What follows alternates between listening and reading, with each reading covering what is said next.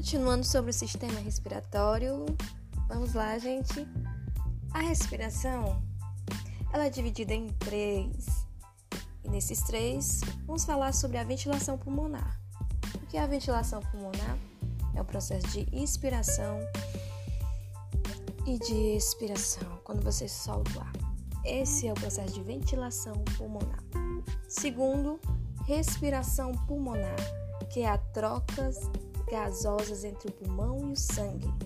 E o terceiro, respiração tecidual, que vai ser a troca de gases entre o sangue e a célula dos tecidos do corpo. Um detalhe, gente, esse terceiro processo vai ser dentro das células, não vai ser no pulmão.